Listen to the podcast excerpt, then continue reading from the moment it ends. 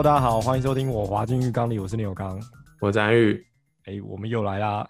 纽刚染了一颗帅头，版本龙一还是？对，如果大家想看的话，记得开 YouTube 频道，亮亮。应该是过时 YouTuber 的那个发色，那个肾结石，干干 肾结石之前有染过这个发色，还有那个什么放火啦，小屌放火，刚才讲这个没品。那我们上次本来在节目结尾的时候讲说，我们这一集要讨论什么？呼吸那本书的没有？刘局，刘局，不对，太硬啦！不不是，因为我的根本还没买。哦，是啊，你买了吗？哎、欸，我们上次不是说要讨论呼吸啊？上次是是说要讨论那个亚马逊从你里面最后一个那什么语言？哦，就是一个语言学家的的，反正他的记录吧。对对，但但这个现在也没办法录。为什么？你是因为你没看是吗？对啊，因为这本书我还没看呢。呃，没有，我本来是要把呼吸跟亚马逊这个并在一起，就是这是适合一起讲的主题哦。对，因为我觉得它就是跟上次那个异星入侵一样，有语言学跟科幻的事情，两个可以合并在一起，那个很神奇的东西。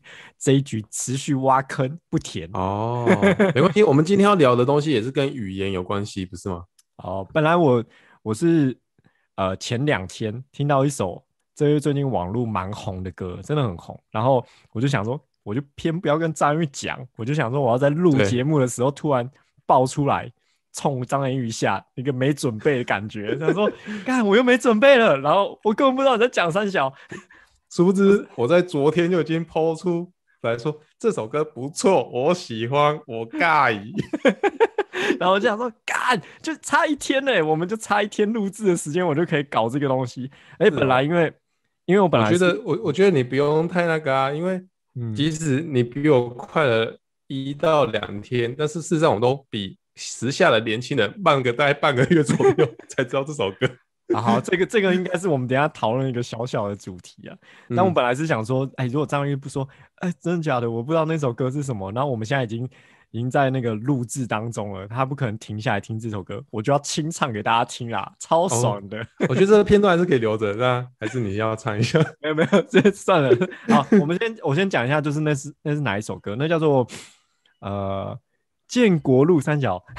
哎、欸，等下等下，来、哦、看一下，他走在建国路上，但后座没有你是吗？啊，对啦对啦，这个其实没了你，没了没了呢，反正是那个注音文。了是注音，然后泥是那个泥巴的泥。对对对，因为他们真的是很年轻的，我记得他们应该是不到二十岁，好像才十八十九，好酷哦！就是高高三高三大一的时候，然后却、啊、就写出了一首。我上次看他的那个录音档的 YouTube 的那个点阅率有两百多万，嗯、啊，很猛哎！因为我们以前高中的时候，大部分人都还在玩就是 cover 别人的歌，嗯、然后他们哇。好厉害哦！有时候会有那种突如其来的小天才，有没有小少年？嗯、可是这个这个要说天才，好像好像也不是。大家可以去听看看。反正我觉得这首歌，对啊，贵在真诚啊，贵在真诚，你可以这样讲吗？嗯嗯，然后也很推荐大家可以去看有一个呃表演的影片啊，现场表演的那个也很棒。弟弟唱到哭，干帅！哎、欸，其实他的哭点我很能理解，因为我看歌词，我讲说啊，那首歌是我写的、嗯。然后如果我就是刚失恋，然后写这首，然后又在这么多人面前表演的时候，然后今天那个女生可能会来唱到那一句的时候，我一定也是干受不了，hold 不住。然后你记得下一幕很帅吗？下一幕他们那个吉他手帮唱，对 对，哎、欸、哎、欸，吉他超暖男，吉他手跟他。有点抚慰哎，我觉得这个这个喜欢 BL 的女生也可以 也可以关注一下。哦、那个很酷。下面有一个留言，我觉得很有趣。他说：“对，真正的兄弟就是在你没女友的时候当你女友。”啊，我看到的是，我看到是比较，我看到是比较诚恳的啦。他是讲说什么？嗯、呃，虽然没有了女友，但是却还是有一个好兄弟啊什么的。我说啊，对啦，干干好啦，我跟我。在于大学的时候就在搞这一出啦，但没有假假。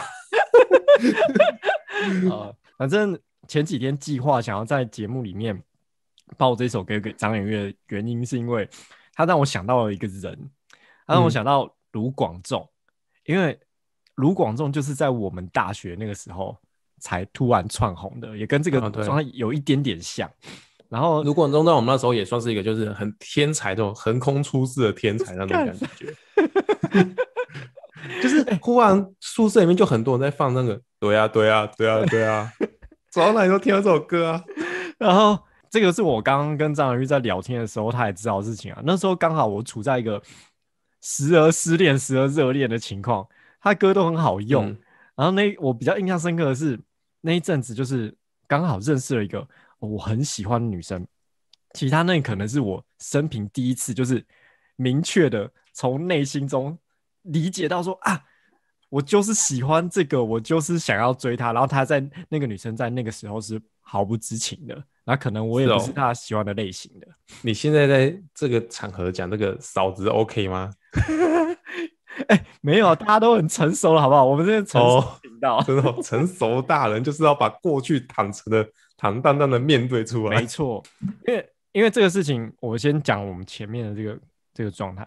因为在那以前，我觉得我的恋爱的状态是一个先求有再求好，不是不是是很懵懂，就是很想要交女朋友，然后所以呃，你也不是真的有那种感觉，然后你就是看到一个女生可能很有点可爱，然后你们之间开始有一点小小的互动，然后她可能对你也有一点意思，然后你们在这种很像。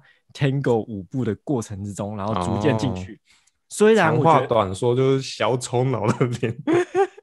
虽然我觉得那个那个种恋爱的进入恋爱的方式也很不错，但是那个时候我呃我在唱卢广仲的歌的那个时候是第一次遇到，就是他纯粹在外表上就强烈吸引我的人，嗯、然后我就是在一个未知的情况，不知道对方态度的情况。进入那个恋爱的感觉，应该说那是第一次在这种状态底下。哎、哦欸，可是这样这样不是更更更表面吗？因为你说是外表完全的吸引你，没错没错。但是这个在我那个时候是对我自己来说是一个很特殊的经验。什么意思？你先前的还是会看相处的感觉，但是这个是外表就直接打中了。那时候我很迷村上春树的小说嘛，村上春树有一个短篇小说是蛮红的，哦、叫做《遇见百分之百的女孩》。对，嗯、遇见百分之百的女孩。然后以前恋爱的感觉就是，其实就是有可能七十五趴或是八十几趴，那你就觉得哎、欸、很可爱，很不错，很喜欢，就心里有一种嗯纯粹的那种小小的小确幸那样子。然后但是那个女生的话，嗯、就是在。我碰到她的第一瞬间的时候，我就觉得啊，这就是一个百分之百女孩的感觉。虽然那个短篇小说里面呢，她是跟那女生擦肩而过，所以她才成为她的百分之百女孩。但在那个时候，我是一个未知的情况，她对我来说就有点像是那种那种情况的恋爱。然后那时候我就会在骑车回家的路上、哦、唱卢广仲的《破气球》，然后的副歌是 When I Fall in Love，然后是在在骑车时在狂唱。我们刚才在在那边想说。When I Fall in Love 到底是哪一首歌？想不到，这个名就是叫《破气球》。还好我刚刚有做功课，不然现在要拉碴了。对对对对。然后那个时候有一个有趣的事情，就是卢广仲刚很红的那一张专辑的时候，黄国伦国伦老师觉得这是一个什么破专辑、烂东西。然后我那时候就觉得、欸、这个新闻我没有印象，可是他真的有讲过这样的话。对。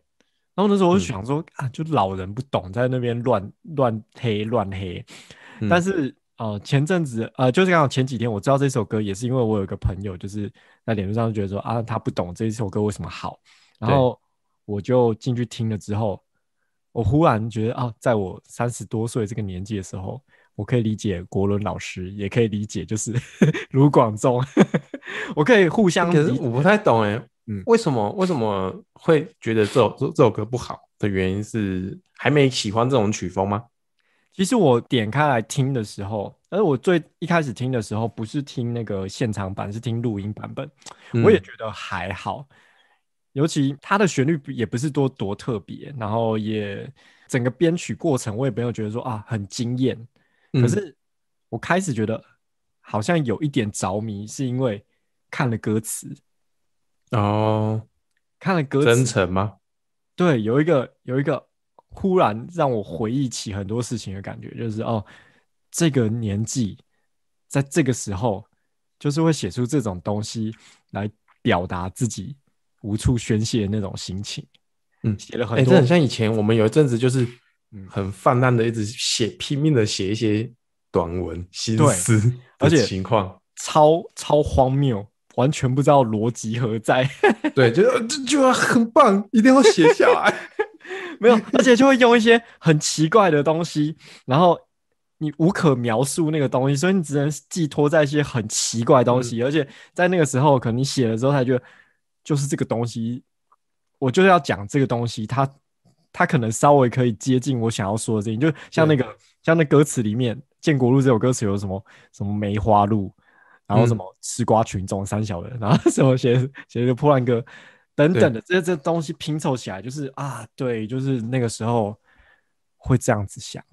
对，整个看起来可能不会是一个你在公三小，不是一个佳作，但是会会有那种怎么说很棒的句子。而且那个东西就是你在唱出来的时候，我根本不 care 其他人到底怎么想，我就只想要呐喊出一个旋律，呐喊出一些破碎的名词，然后。就是平衡一下我这个很压抑的心情，那样子。对，哎、嗯，看我忽然 忽然忘记要讲什么。是哦，接下来不知道讲，所以这个会会会那时候会抒发这种感情的时候，都是在失恋的时候嘛。对，所以失恋的时候好像创作力会很强。你那时候有什么失恋歌曲？失恋歌曲，对。忽然丢这题好难哦！你那你还记得我？我有一阵子 有一次失恋的时候，我们常常那阵常常去唱歌嘛。嗯，我都会点《寂寞月光》。哦，有有有，是哦。那时候你还说这首是你的歌，然后我很想跟你抢说不行，这首歌我也很喜欢。后来知道哦，好啊，你有刚刚是真的有把它当一个比较重要的 地位的歌，我说好让给你。哎、欸，可是其实其实好像没有那首歌，可能跟我那时候的恋情也没什么关联，嗯，不知道为什么，那可能就是就觉得听那首歌的时候，跟我的心失恋心情产生一个强烈的共振，然后就觉得我我就想要沉浸在这个这个氛围，就想要泡在这个这个汤汁里那种感觉，而且又刚好那时候，嗯，发现那个林宥嘉有有某个某个呃、欸、某个领域的那个。声线很好模仿，哎、欸，其实 那首歌那首歌唱起来的时候也有点压抑，因为我是那种会喜欢唱高音啊，会喜欢大声唱出来的一个人。但是《寂寞月光》这首歌，其实整首唱下来是对我来说是憋着的，就没有办法吼叫出来。Oh. 如果是唱那个什么“天亮以后说分手”，干超爽，那个大吼讲那么。这首歌很久了，欸，我们家都在干古一些老歌啊，说分手啊，对啊，但是还有你知道信乐团吗？啊，所以所以其实呃，我们先讲一下那个张仁玉在昨天的时候突然接收到这首歌讯息的时候，让我觉得很惊讶、很讶异，想说啊，同温层这件事情到底多厚啊，好恐怖哦！哦，虽然这首歌，哎，我原本在想说我要不要抛出来啊？就我听到，哎，我觉得很棒，然后尤其是看那个现场的录影的影片，对，哎呀，好好棒哦，好像也很喜欢，但是就觉得要不要抛出来？因为我觉得可能我的朋友们，我现在加了很多年纪的朋友，有一些大长我很大的，有一些小我很多的，就很怕很难拿捏我在他们心中的。应该要喜欢的音乐是什么东西？欸、你怎么包袱那么重啊？你不会吗？我就很怕说年纪很大，就是在想我看很多几岁还在听这种，就是呃听团仔啊，还在听团。可是这个这个感觉，即使是事实的话，对你来说会有影响吗？诶、欸，其实还好。那为什么会，会觉得会有这个会稍微影响别人对我的观感吧？就是诶、欸，好像有点不是很成熟，或者是哦。对，然后年轻的可能就说：“哎，我们现在听更更酷、更炫的东西，你在听这个也还好。”好，我如果是是这种分享歌曲的话，我好像没有这个包袱。但是我今这两天染这个头发的时候，有一点这个包袱。然后，因为屁孩头，对，其实章鱼就知道，我以前真的不觉得，但是章鱼从以前的时候就会讲说：“看你有刚刚你的头发就是很夸张啊！你以前讲这个事情的时候，我还是想说，太太扯了吧？哪哪有那么你说的这么严重？我就讲说很正常啊。这其实我那时候每次都把头发抓超高。哎、欸，是哦，你有刚以前真的。有更夸张的时候，你是有染枕头紫色的，而且我不知道你用的染料是怎样，你的紫色超紫的，而且都不会 掉色。干、啊、那阵子还被人家叫茄子，很紫，而且很深。对对对对，然后还有什么，就就像鹦鹉一样，什么颜色都都有的那样子。哎、欸，那、哦、对对对，就是有一段一段一段一段不同的颜色的那种。对，然后那时候流行一种 emo 的发型，就是嗯，上面会抓高高，嗯、后面会有发尾，但后脑勺也要抓起来，然后斜刘海要有一点。哦、现在不是还有还有还有人在留这种头？有啊，有一些日本的日本的艺人还会留。然后初期的时候，我的刘海没那么长，初期的时候我刘海是剪平的，因为学杨宗纬。杨宗纬，我不知道是学杨宗纬啊。杨宗纬那时候剪这样平平的，然后上面抓起来，后面有一点。哦，对对对对对，那个叫什么？哦，北京猿人头。那是因为他长得像，不是因为那个发型是的。北京人头，对。然后后来后来刘海开始留长一点，是因为林宥嘉的关系。林宥嘉那个时候就是留斜刘海。你看，你的流行词都是被星光大道影响。也也不是这样讲，反正就是刚好。因为啊，这个也是跟这个有关。我们是不是其实无论你觉得自己多特别，你都跳脱不出流行的洪流？哦，我今天讲我讲到那个歌，你你发现之后让我感到震惊，就是因为就是啊，我们是不是无论如何，你再觉得自己很很特殊，你都跳不出这个状态？你说是哦？可是这也算是一个小众的流行啊。是哦，不管怎样，一定会有人喜欢跟你一样的东西，只是大小众的差别而已啊。哎，所以他有时候到底是同温层的关系，还是你跳脱不出这个这这个洪流这个差异？但你就说他小众呢？他真的很小众吗？他他观看次数有两百多万人呢、欸，哦，对，两百多 也是蛮强的嘛。九妹也没办法那么多人，不是，真的你好，台湾两千三百万人，大概就是有。呃，快十分之一的人啊，十一分之一的人听过这首歌，十、嗯、一个人就有一个人听过这首歌。干，你觉得他叫小众吗？三小，我觉得什么萧敬腾的某一首歌都没有那么多人听过。哦，可能有重复听的啦。啊，会会会会会。对，但是其实比例还是算有一定的人。像我分享之后，然后去上班，嗯、然后同事们说：“哎、欸，张玉，你有你有喜欢这首歌哦？”这样子。然后，哎、哦欸，我那时候还想说：“哎、欸。”干，没想到有人也知道，就干不是啊，是我们是后知后觉的人啊。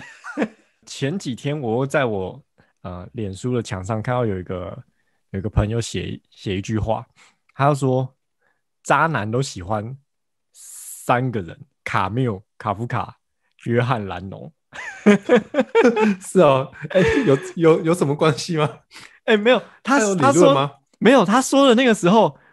我有幡然醒悟的那种感觉，就觉得干对，因为就是我，哦，这不是随便讲干话，然后讲的很像很像呃，反正你只要很有信心，就别人会觉得是一回事那种话吗？应该是说我理解他在指哪一种人，然后嗯，那可能我现在觉，我觉得我现在可能不是了，但我有一个时期是把自己放在那个东西上面的，就是还有那三个人，就是我真的。打从心里觉得很自溺、很很崇拜的对象，然后可能我在跟别人呃交谈交往的时候，就是以这个为底本，塑造我的人设。嗯，是哦，是不是觉得说哦，如果我知道这三个人，而且跟他们很贴近的话，我好像比别人高人一等的感觉？哦，有会有一种这种这种孤傲的感觉啊，会觉得哦，我喜欢一个很特别的东西，然后我喜欢一个很酷的人，然后他虽然不是。呃，有一些有一些不喜欢文学的人，他就是不懂嘛，不完全不知道这是三小，然后就觉得、嗯、哇，我很特别，然后可能我用这种自溺孤傲的一个设定下去跟别人交往跟相处，嗯，然后你就会有一点像渣男，没有啦，因为因为这因为这就我知道会变得有一个渣男的感觉，是因为哦，我知道你不知道的事情，然后所以在跟别人讲话的时候会很有自信。啊，然后女生就会觉得你很棒，不是吗？啊，不是，不是啊，不是，不 不是不是不是，渣男是一个后面的结果，不是前面。你刚刚讲的那个是开头，是一个起手式。渣男是一个收尾，嗯、就收尾的时候，就是会有一点呃，感觉有点难讲哎，就是有点像是我其实耐不住寂寞的人，哦、然后你会喜欢这种看起来很孤傲、很孤独的东西，嗯、然后展现我自己很独特，其实耐不住寂寞、很缺爱的人，嗯，然后你用这个东西来吸引别人，给你关注爱，就有点像是那个。太宰治那人间失格哦，那种感觉啊，你这种算是文学渣男呐啊，文学渣男啊，对。可是事实上，这个社会被大家贴上渣男标签的，更多的不是这种文学渣男，更多的是罗志祥型的渣男。哦，哎、欸，没，其实对。他所以，他讲的，他在讲那句话的时候，我我可以瞬间理解，就是啊，我以前也是用这种套路啊。可是，其实我觉得渣男的体底子都是一样的，就是觉得自己很特别，或者很自恋，嗯、但其实很缺爱，或是很耐不住寂寞。嗯，更糟糕的一个情况是。你想要保持一个良好的形象，欸、所以这样又又有点帅的感觉，就啊，渣男也蛮可怜的啊，那种没有啦，这没有，长大一点就发现这干这一点都不帅，好不好？因为重点是，其实重点在最后一步，你想要保持一个良好的形象，然后你在那一瞬间成为渣男哦，因为因为你就会讲一些好听话，然后你就会想，你就是不敢背锅，然后或者是你、嗯、你无法哦。果断的决定一些事情，嗯，然后你让别人觉得哦，好像还有机会，或好像怎么样，犹豫不定。然后，如果你今天就是、哦、没有啦，我就不喜欢啦，我就是我们就分手，我没有要鸟你。我觉得其实这不会是变渣男。对，哎、欸，我我先先先先打断一下，嗯、你这边所谓的渣男，不是说什么呃，同时脚踏很多条船，其实指的应该只是说呃，更无法确定一一段关系，那导致别人很困扰的这种人吧。哦，而但这种人也很常容易就是这也很渣，double double 到你知道吗？这种也很渣，对，就是 double 就同时又是又是同时 P 很多的，因为其实本本质上是因为你你个人强烈缺乏爱，或者就是想要从别人那边吸取什么东西，所以你你不是真的喜欢对方，吸取什么东西 听起来很怪，吸取别人对你的付出吧，我觉得有点像这样子。哦。对，然后又刚好遇到圣母、圣女型的女生，就啊，渣男真是 啊，如鱼得水。长再长大一点之后，会觉得啊，这个互相咎由自取啊，无所谓。哦，对啊，进入一个境界，另一个境界。对啊，就是一个锅配个盖的。你就想想以前多少人跟我们在那边诉苦的时候，后来长大的时候想说，干，管你去死，你本来你就都知道好不好？你是不对，没没错没错，哎、欸，这个事情真的很常见，就是以前呐、啊，以前比较会，现在可能很少会跟跟我们讲心事，就想说你你就是浪费我时间，对，就刚在遇我又怎样怎样的，干嘛？你只是在消耗我的正能量，就干以后不想听，妈的。哎、欸，好，没有，我们今天主题本来不是要聊失恋嘛，怎么会讲成这个很跳跃了？哦、我们是时空穿越，对对，不是不是不是，害我以为这主题是上一集的、啊。好，本来是因为搭着那一首歌，我们要讲一下失恋的感觉。对啊，我们现在就是进入一个失恋这个主题，嗯，因为这个主题蛮有趣的，我现在没办法想象，哎、欸，这样讲好好北烂哦，就是我现在没办法想象，我现在失恋的话。会会处于什么状态？为什么无法想象？以前的以前失恋是我是很很很放的那一种，就是我会想要强烈的赶快发泄自己的情绪，但我很快就收好了。也许、哦、也许三五天啊，或者什么强烈的释放完。但你可以你可以让我在这个节目上讲你以前失恋的故事吗？怕 没有，不是不是什么故事啊，我只是有印象特别深刻的，你有刚刚做过的事情。好好好。就因为 我刚之前失恋的时候，有那个半夜三四点，哎，那那应该不是失恋，应该接近快要失恋了啊。很晚的时候打电话给我，嗯，然后我在睡觉，然后叫我起床，然后说，哎，走出门去骑摩托车去个地方，然后干嘛？他说我要去送信到我女朋友家，然后你有刚刚手写了一封信，嗯嗯，然后就骑到他家，然后把信投进他信信那个家里的信封里面，呃。信箱里面，然后再骑回家，然后靠要这件事情有才就能做，而且没有，而且为什么要拖你下水啊？三小，这事情没有见证人不行，是不是？对，我就在想，这件事情是要帅给我看的。原来是在干嘛？要帅给我看？把兄弟啊，不是？能想起来这么北来，很北来。而且女生也不知道你是真的自己去投啊。可能这种可能会留证据，你可能会留证据，你可能会传个简讯之类的吧。哦，应该有啦。没有啊，那个时候这样很做作啦。但是，但我现在想一想，我干，我叫你去要干嘛？我为什么不？我为什么不再约个妹去？然后可能帅给他看，然后他让他母爱爆发。对，在想我干嘛约你去啊？我有病吗？你没朋友啊？好，我觉得以前我就蛮晚熟的，对这种事情都真的是蛮晚熟的。嗯、然后使用的方法跟手段的时候，就是一种全部撒力的那种感觉。嗯，但长大觉得这其实这样是这个想法也蛮也蛮北然的。就是你有点强迫人家接受你你给的东西的那种感觉，嗯、对吧？恐怖情人啊，哦，这这个我这我倒不知道，这个我不知道你是有这一面的，不是不是，我是想说，我以前所作所为，就觉得啊，那个真的很耻哎、欸，能做这样的事情，哦、但是好像还好啊，还好啊。我那时候我还想说，这招是从哪边学来的？真的是你如果 默默的跟下一个把妹的对象默默的透露，就好像还蛮帅的。没有，我跟你讲，这个事情就像最近有一个很有争议的片一样，《消失的情人节》。然后有没有？干嘛？就是就是那个有管在做的事情，干看看长相是不是？对，不是就是要看长相。不是这种这种事情，就跟刘冠廷他在做的事情很像。你长大一点的时候，觉得干很自以为，哎，我无法真心的喜欢这部片，哎，就是哦，其实我觉得这部片还蛮有趣的，但是就是。干就是为男性服务的一部片啊！对对对对对，男性视角的恋爱片啊！对啊，可是其实你要这样讲也不尽也不尽然，因为我这几天因为这样的时候想一下，想一下言情小说的情节，然后想、哦、为女性服务的片子，看言情小说里面也超多这种超多这种奇怪的沙文主义的。哦，但这些这些作者都是女生，这些读者也是女生。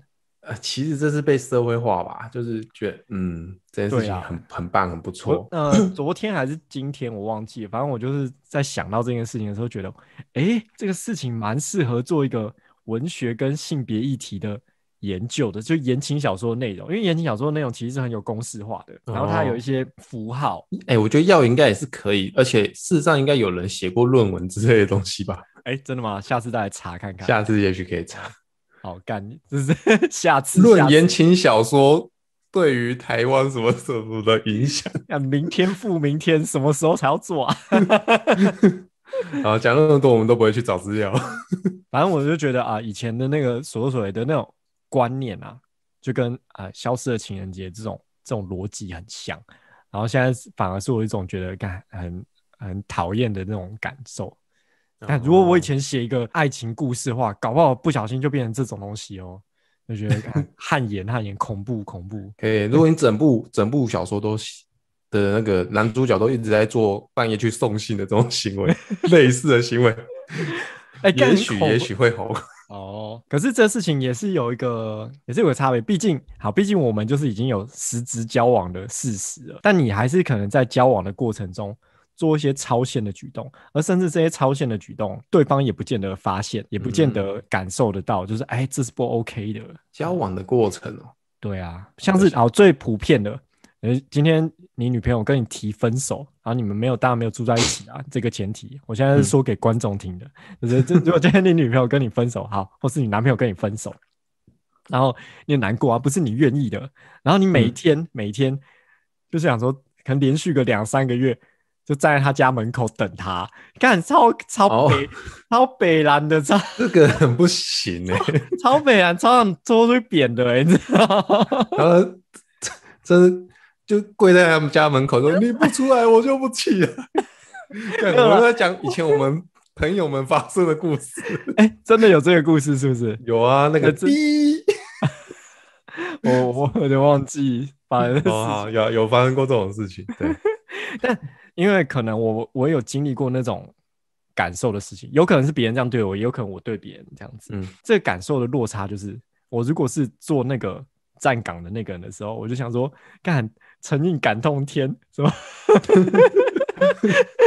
滴水可穿石，诚意感动天啊！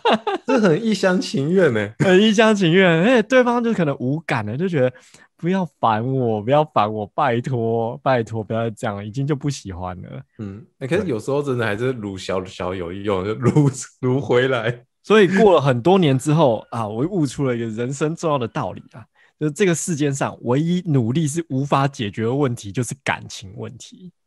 哦，我我刚才在想说，你哪边到处悟出人生大道理？没有啊，真的好，就是讲不管是什么感情都好，呃，友情、亲情、爱情都可以。但是感情这种事情呢，就是不是你做了多少，你会得到。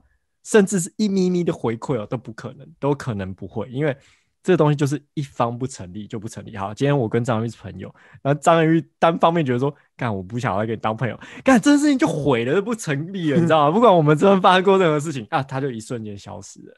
但是我觉得我们的价值观常常会给我们一种努力会有回报。在，但在这个方面的时候就会产生矛盾，嗯、所以很多人在感情遇到问题的时候无法释怀，就是这件事情，然后想要做一些很多余愚蠢的事情，嗯，写一首歌唱出来大哭，妈的多余，但但这种多。